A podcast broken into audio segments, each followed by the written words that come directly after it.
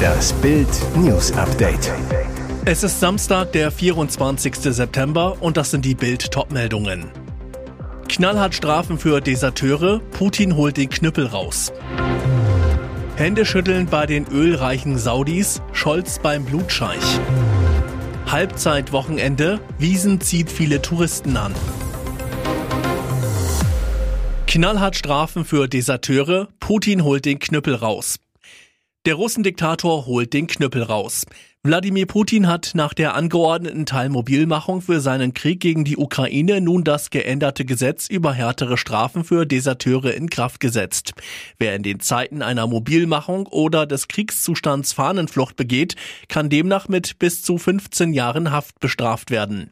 Wer sich freiwillig in Kriegsgefangenschaft begibt, dazu hatte die ukrainische Regierung aufgerufen, muss mit bis zu 10 Jahren Haft rechnen. Der Kreml veröffentlichte am Samstag die in dieser Woche vom Parlament und vom Föderationsrat verabschiedeten und nun per Unterschrift Putins in Kraft gesetzten Änderungen.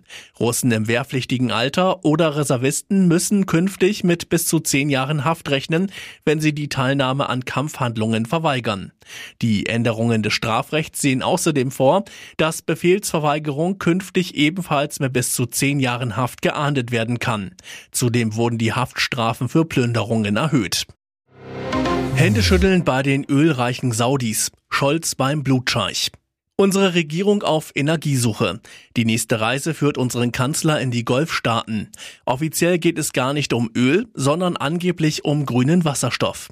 Olaf Scholz ist zu Beginn seiner zweitägigen Reise auf der arabischen Halbinsel am Samstag in Saudi-Arabien eingetroffen, beim Blutscheich Mohammed bin Salman.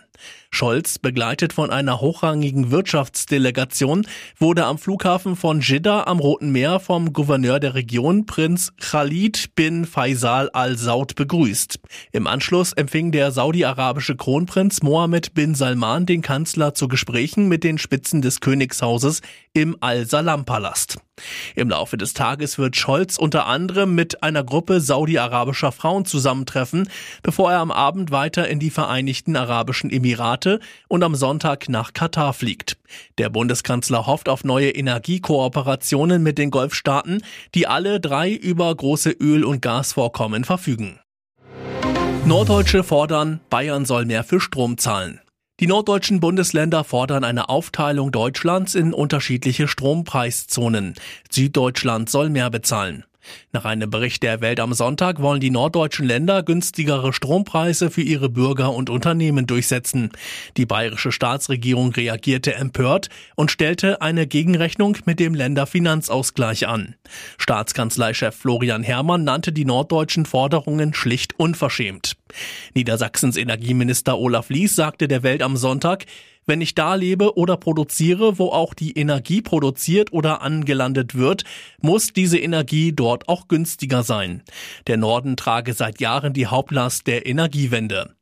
Laut Welt am Sonntag kritisierte Mecklenburg-Vorpommerns Energieminister Reinhard Mayer, die Höhe der Stromnetzentgelte belastet die Letztverbraucher und benachteiligt den norddeutschen Wirtschaftsstandort. Es könne nicht sein, dass Länder, die einen hohen Anteil am Ausbau der erneuerbaren Energien schultern, die höchsten Strompreise verkraften müssten. Seine Satelliten sollen Internetzensur im Iran aushebeln. Musk sagt Mullers den Kampf an. Im Iran gehen die Menschen auf die Straße, kämpfen gegen das unterdrückte Mullah-Regime. Das reagiert mit gnadenloser Polizeigewalt, mit mehrfacher Todesfolge und knallharter Zensur, Internetabschaltung. Weltweit solidarisieren sich Menschen mit den mutigen Protestiranern und der reichste Mensch der Welt leistet ihnen konkrete Hilfe. Tesla-Chef und SpaceX-CEO Elon Musk. Er wird seinen Starlink-Satelliten-Breitbanddienst für die Menschen im Iran aktivieren. Heißt, die Iraner bekommen wohl bald Internet aus dem All, ohne dass die Mullers es abschalten können. So jedenfalls der Plan. Ob Musk eine Sondergenehmigung braucht, ist noch unklar. Angekündigt hat Musk seine Iran-Initiative, wo sonst auf Twitter mit den bloßen Worten Starlink wird aktiviert. Ein Kommentar zu einem Tweet von US-Außenminister Anthony Blinken, der schrieb, die USA hätten Maßnahmen ergriffen, um den freien Zugang zum Internet im Iran zu verbessern und einen freien Informationsfluss zu ermöglichen. Halbzeitwochenende, Wiesen zieht viele Touristen an. Halbzeit auf der Wiesen. Bis jetzt sind weniger Gäste da, Gedränge gibt's kaum. Überraschung, Touristen aus dem Ausland sind stark vertreten. Zum Ende der ersten Nasswoche sorgte aber der sonnige Freitag für regen Besucherzustrom. Festleiter Clemens Baumgärtner berichtete, es seien unerwartet viele Touristen gekommen. Vor allem Briten und US-Amerikaner feiern demnach in großer Zahl. Ein Grund für das Interesse, speziell der Amerikaner, könnte der für sie günstige Eurokurs sein, meinte Baumgärtner. Auch Ältere scheuten den Wiesenbesuch nicht, trotz der Gefahr einer Corona-Ansteckung. Zudem lockte das Fest viele Familien an. Laut Festleitung klagen bisher weder Wirte noch Sicherheitsdienst über größere Personalausfälle wegen Covid-19. Wissenschaftler wie Politiker rechnen allerdings mit einer Corona-Welle nach der Wiesen. Immer wieder schnellten etwa eineinhalb bis zwei Wochen nach dem Start von Volksfesten die Inzidenzen hoch. Und jetzt weitere wichtige Meldungen des Tages vom Bild Newsdesk. Diesen Rettichvorstoß sollten Sie kennen. Gibt's eine Spielplanrevolution in der Bundesliga?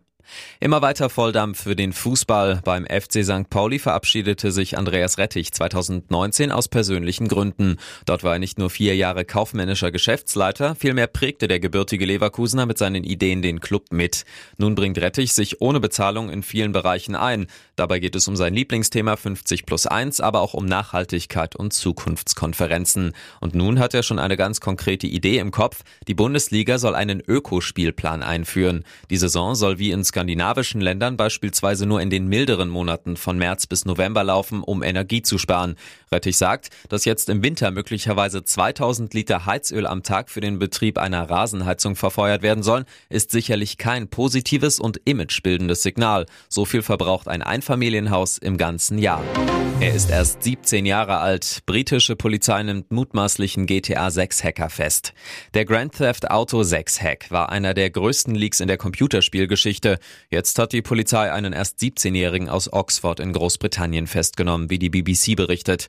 Er scheint verantwortlich für Netzwerkeingriffe bei Rockstar Games und leakte Grand Theft Auto 6, das sich noch in der Entwicklung befand. Laut der Tech-Nachrichten-Website WinFuture soll der Teenager aber nicht nur für diese Tat verantwortlich sein, sondern auch beim Fahrdienst Uber für einen Cyberangriff Mitte vergangener Woche. Nach einem Bericht der New York Times wurden dabei viele interne Systeme des Fahrdienstvermittlers in Mitleidenschaft gezogen. Das Unternehmen sprach am Freitag auf Twitter von einem Cybersicherheitsvorfall. Uber werde den Vorfall untersuchen und habe sich mit den Strafverfolgungsbehörden in Verbindung gesetzt. Ihr hört das Bild News Update mit weiteren Meldungen des Tages. Erster Bäcker führt Brotpreisbremse ein. Alle erhöhen wegen der Energiekrise die Preise außer die 70 Filialen von Hinnerbecker Till Steinhauer. Sie senken die Preise aller ihrer Brote auf einen Festpreis von 2,50 Euro. Die steigenden Gas-, Strom- und Rohstoffpreise treffen auch den Hinnerbäcker. Aber der Wetterauer Familienbetrieb, den es seit 1854 gibt und der Filialen in Halbhessen hat, hat die letzten Jahre gut gewirtschaftet und Rücklagen gebildet. Steinhauer, wir wollen unseren Kunden in diesen schlimmen Zeiten beistehen und etwas zurückgeben. Brot ist Grundnahrungsmittel, das muss man sich leisten können. Deshalb subventionieren sie das Brot, das sie verkaufen. Steinhauer, wir machen keinen Gewinn mehr. Die Brote, die bisher 3,30 Euro bis 4,20 Euro gekostet haben, sind jetzt alle gedeckelt auf 2,50 Euro. Dadurch will der Hinnerbäcker auch erreichen, dass Kunden nicht zum Discounter abwandern. Zudem hofft er, Discounter-Kunden dazu zu bringen, wieder bei ihm einzukaufen. Steinhauer, bei uns ist alles noch alte Schule. Jedes Brot wird von Bäckerhand berührt. Mehl kommt regional aus der Wetterau von der Philippi-Mühle. Aktuell gehen 3000 Brote pro Tag in den 70 Filialen über den Verkaufstresen. Die Brotpreisbremse läuft bis Ende des Jahres. Sylvester Stallone kündigt Ehe-Comeback mit Foto an. Das ging fix. Nur wenige Wochen nachdem seine Frau Jennifer Flavin die Scheidungspapiere eingereicht hat, scheint es bei Sylvester Stallone ein Liebes-Comeback zu geben. Der Rambo-Star hatte am Montag ein Bild von Flavin und sich händchenhaltend auf Instagram gepostet und mit dem Titel Wunderbar versehen. Wie sich jetzt herausstellte, schwelgte er dabei keineswegs in vergangenen Zeiten. Page Six berichtet, dass eine dem Paar nahestehende Person das Liebescomeback bestätigt hat. Sie haben sich zu Hause getroffen und konnten ihre Differenzen beilegen, so die anonyme Quelle. Demnach habe das Paar bereits einen Antrag eingereicht, um den Scheidungsprozess zu pausieren. Stallone und Flavin sind seit 25 Jahren verheiratet und haben drei gemeinsame Töchter. Sophia, Sistine, Scarlett und alles Live-Fans wird es freuen. Hier ist das Bild News Update. Und das ist heute auch noch hörenswert. Gruppensieg weg, WM-Angst da. Deutschland verliert in der Nations League 0 zu 1 gegen Ungarn, verpasst damit sicher das Halbfinale dieses Wettbewerbs. Viel wichtiger, genau zwei Monate vom Start gegen Japan müssen wir uns auf einmal Sorgen um die Endrunde in Katar machen. Vor 39.500 Fans in Leipzig spielt die Elf von Hansi Flick lange Zeit ganz schwach. Für den Bundestrainer ist es im 14. Spiel die erste Pleite. Vor dem Spiel sagte er im ZDF in Richtung seiner WM-Kandidaten, ich erwarte, dass sie dann Leistung bringen, wenn sie liefern müssen, und das ist heute. Doch es liefern nur die Ungarn, die nicht zur WM fahren, aber beste Chancen auf den Gruppensieg haben. Flick nach dem Spiel, nein, ich mache mir keine Sorgen, solche Spiele kommen mal vor, lieber jetzt als im November, wenn wir die WM beginnen. Man kann trotzdem mit Mut und Überzeugung spielen. Weiter geht's am Montag in Wembley. Dort wartet England, das am Freitagabend in Italien ebenfalls 0 zu 1 verlor und damit in die B-Liga absteigt. Für beide geht's dann nur noch ums Prestige und für Flick und seine Jungs im vorletzten Test darum, endlich in WM-Form zu kommen.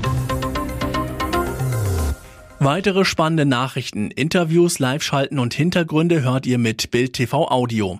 Unser Fernsehsignal gibt es als Stream zum Hören über TuneIn und die TuneIn-App auf mehr als 200 Plattformen, Smart Speakern und vernetzten Geräten.